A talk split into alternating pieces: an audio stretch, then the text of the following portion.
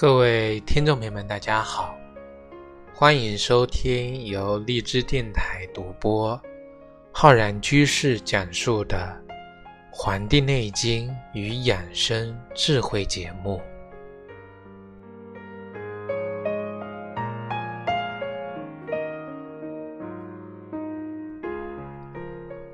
最近呢，我们在《黄帝内经与养生智慧》的微信公众号后台呀，收到我们很多听众朋友和读者朋友的这个私信跟留言。那么有的听众朋友就问了，说我呀，这个入秋之后就老是呢出现咳嗽的情况，那么一直呢都没有好过，这个是什么原因造成的？那如何呢进行治疗呢？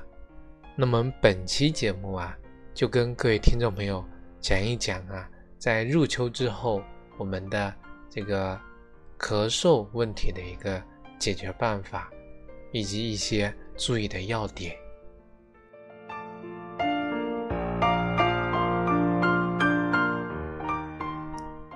那么确实啊，我们身边人很多。啊，一到入秋之后呢，出现这个咳嗽，那么有一个很普遍的表现，就是这个口干舌燥，那么躺下没多久呢，就会这个咳嗽，那么又呢不敢啊喝太多水，因为喝水多了呢，怕这个变得水肿，只好呢这个每天啊抿一点水，润润嗓子。那么呢，抹点唇膏啊，保护好自己的这个嘴唇。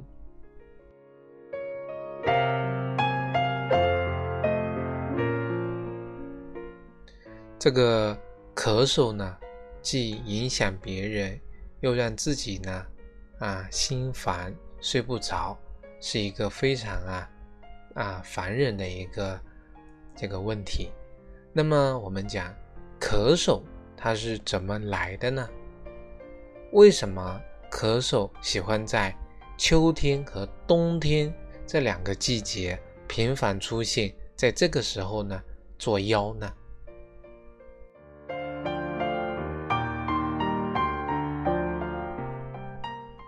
这个呀，就得讲到我们的这个外邪之一的寒邪。首先，我们入了秋，到了冬啊。这个过程是阳气逐渐收藏，阴气不断这个增长的一个过程。那么在天气变化上来看呢，首先是天气的一种寒冷。那么不知道大家有没有发现啊？越是寒冷的地方和天气呢，就越是干燥。比如说我们寒冷的南极。那么就几乎啊没有降水，那么这种物候的变化呢，它也会在我们人的身体上呢有所体现。气温越低，那么人啊稍微不注意，就会感受风寒之邪。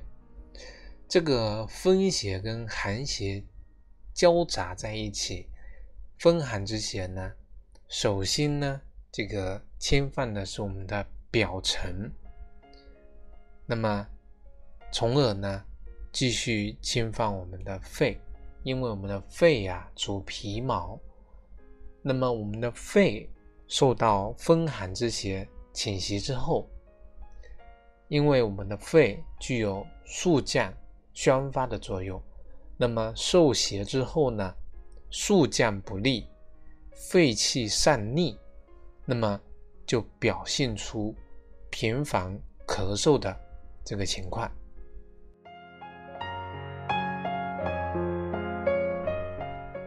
那么我刚才呢，通过非常简单的语言啊，给大家讲解了人受风寒之邪之后，因为伤及到肺，造成肺气上逆，从而出现咳嗽的这个一个病的机理。啊，这个咳嗽的机理，那么越是这个肺寒重啊，那么人体的这个津液呢，越不能够生发濡养，那么人的肺燥呢就越严重，那么进一步的影响到我们肺的功能，从而呢导致久咳不止啊，老是咳嗽，这个呢就是一个恶性的一个循环。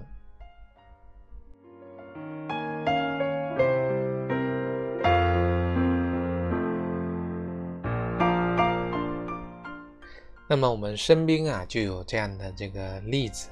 那么有一个听众朋友呢，他是在这个黑龙江读书的时候呢，他一到这个秋冬啊就咳嗽，咳得受不了，经常啊是半夜呢被自己咳醒了，去医院做检查却发现不了什么问题。那么这个医生呢就怀疑说可能啊是这个肺结核。去做个检查备案，那么把这个小伙子呢吓坏了。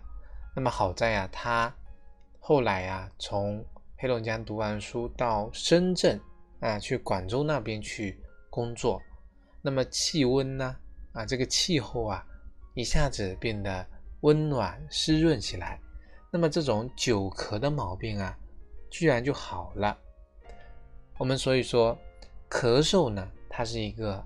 寒的表现，我们讲咳嗽，它不是一个问题，它其实是一个排异的反应啊。这在我们以前的节目中也给各位听众讲过。像这个咳嗽，把我们的这个寒气，我们吃饭噎着了会咳嗽，会把食物啊从我们的食道中咳出来。所以说，咳嗽作为人体的一种啊正常的排异反应。它能够把我们体内的寒气啊排出来。不过，人体中的寒呢，它不单单指的是温度的低，它是一种状态。什么状态啊？我们中医讲的寒，指的是人体机能的一种啊衰沉和停滞的这么一种状态。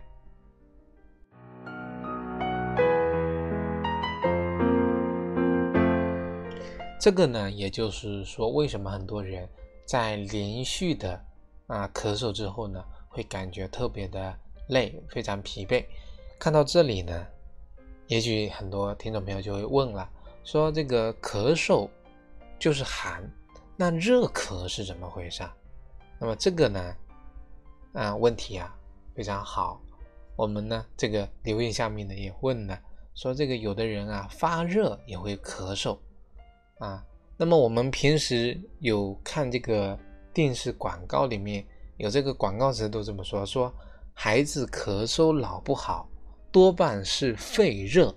这个非常熟悉的广告词啊，那么也是我们大家呢在认知上的一个误区。那么我们今天节目呢，也给大家来讲一讲辟辟谣啊。我们都说了。寒呢，它不是指的温度，而是一种停滞的一种停滞不前的沉衰的一种状态。那像阴影啊、鼻影啊这些炎症，我们看起来啊是热象啊，发炎了、发热了、发红了。实际上啊，它的最根源的问题呢，却出在于这个肺的。功能不足是吧是功能不足啊。如果说咳嗽是因为肺热的话，那应该是冬天咳嗽很轻，那夏天咳嗽很重才对呀。这个才是符合我们的这个啊，从常识推理出来的。但是这个不符合常识啊。冬天咳嗽多啊，那么到春天、夏天呢，咳嗽会减轻。所以说咳嗽啊，咳嗽的时候呢，我们不主张用这个消炎药啊，用这个清热解毒的药，因为它们的性质很多消炎药啊、解毒药啊、清热药啊，它们的这个配比呀都是属寒凉的。那么吃这些寒凉的药啊，就好像是羊汤止沸。啊，把这个水都烧开了，你用舀这个汤来把这个煮沸的水啊，给它恢复平静是不可能的，是不能够真正的解决问题的。那反而呢，会把病邪呢压制在体内。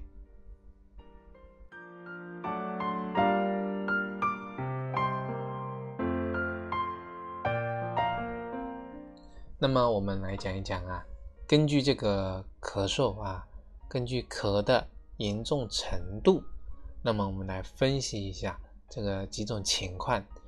第一种咳嗽呢，是我们的嗓子呢有一点点的痒啊，这个时候我们的胸膈膜上下的浮动比较大啊，这个时候痒。第二种呢是相对重一点的咳嗽，是肺部的这种咳嗽。这个时候呢，不光光需要啊这个肺隔膜的这个力量，还用了这个我们两个啊胁肋的这个肌肉的力量。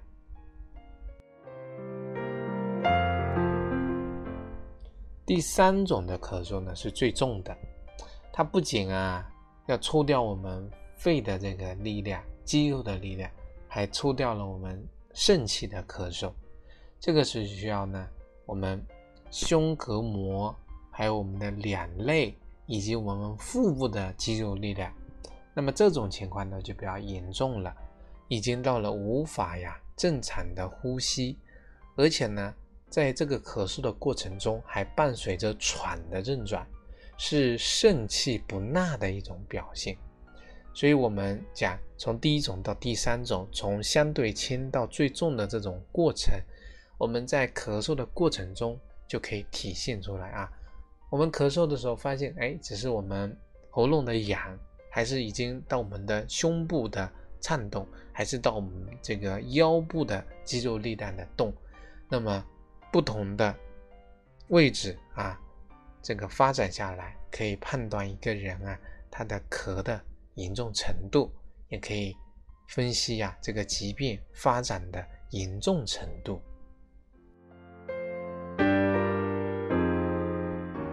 那么我们讲咳嗽，咳嗽不单单啊是指的一个意思。我们之前用这个《说文解字》画中医这个专栏啊，有讲过这方面的。像这个咳跟嗽啊，其实是有区别的，这里面有很多的讲究，是两个不同的概念。那么咳指的是叫。有声无痰啊，很多人啊，在秋冬这个燥邪伤人的时候，导致的咽喉干、鼻子燥，那么这种干咳就应时而发。这个情况呢，是有咳的声音却没有痰，所以说这个情况我们称之为咳。那什么是嗽呢？那么咳嗽的嗽指的是啊。有痰无声，我们讲这个痰是从哪里来呢？我们知道有一个邪外邪叫这个湿邪，那么当湿邪困我们的脾，脾湿运化，那么就容易产生痰湿，那么痰湿散聚于肺，就成了痰了啊，成了痰。所以说咳跟嗽啊是有区别的。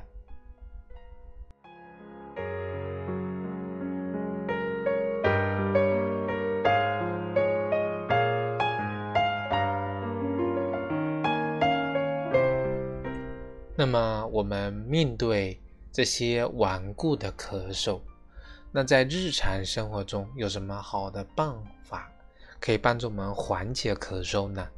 那么在一些经方请药方面有什么好的汤药来使用呢？我们经常啊，有的为人父母啊都说咳嗽了吃个梨，其实呢，咳嗽吃梨呀是不对的。这个道理呢，就跟我们刚才讲的不能吃抗生素是一样的，因为呢，这个梨呀，它是这个寒凉的食物，那么吃了这个梨之后呢，反而会加重对我们肺的伤害。那如果要吃的话，怎么吃呢？可以加一些姜煮这个姜梨汤，这个呢就改变了梨呀这个寒凉的性质，能够达到呢温肺润肺的效果。那么我们在生活中啊有一个小的这个水果，它也是能够治疗咳嗽的，那就是我们的烤橘子啊。这个呢在我们之前这个微信公众号上面啊，我有分享过这个例子。我们直接呢是将这个橘子呢放在火上烤，那么不停的翻动，烤到呢这个橘皮呀发黑，并呢从这个橘子里面呢冒出热气就可以了。那等到这个橘子呢稍微凉了一点呢，剥去这个橘皮，吃这个温热的呢。橘瓣就可以了。这个烤橘子呢，它有这个香味。那么橘子啊，因为性温，具有化痰止咳的作用。特别是对于一些孩子来说呀，啊，不喜欢喝药，不喜欢吃一些药，那么吃这个烤起来的橘子呢，味道很容易接受。那么多吃几颗呢，也有好处。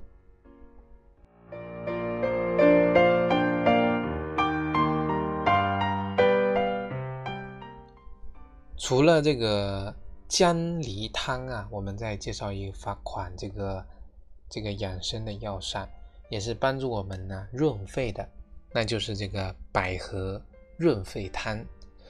百合我们都很熟悉啊，这个不仅呢这个能够止咳，而且呢能帮助我们啊补充津液，帮助我们呢润燥。这个百合润肺汤啊，用到了。五样的食材，分别是呢百合、五味子、天冬、甘草跟冰糖。我们这里啊给大家一个参考的剂量，就是百合呢三十克，五味子十克，天冬十克，这个炙甘草啊二十克，还有呢加一些这个冰糖适量。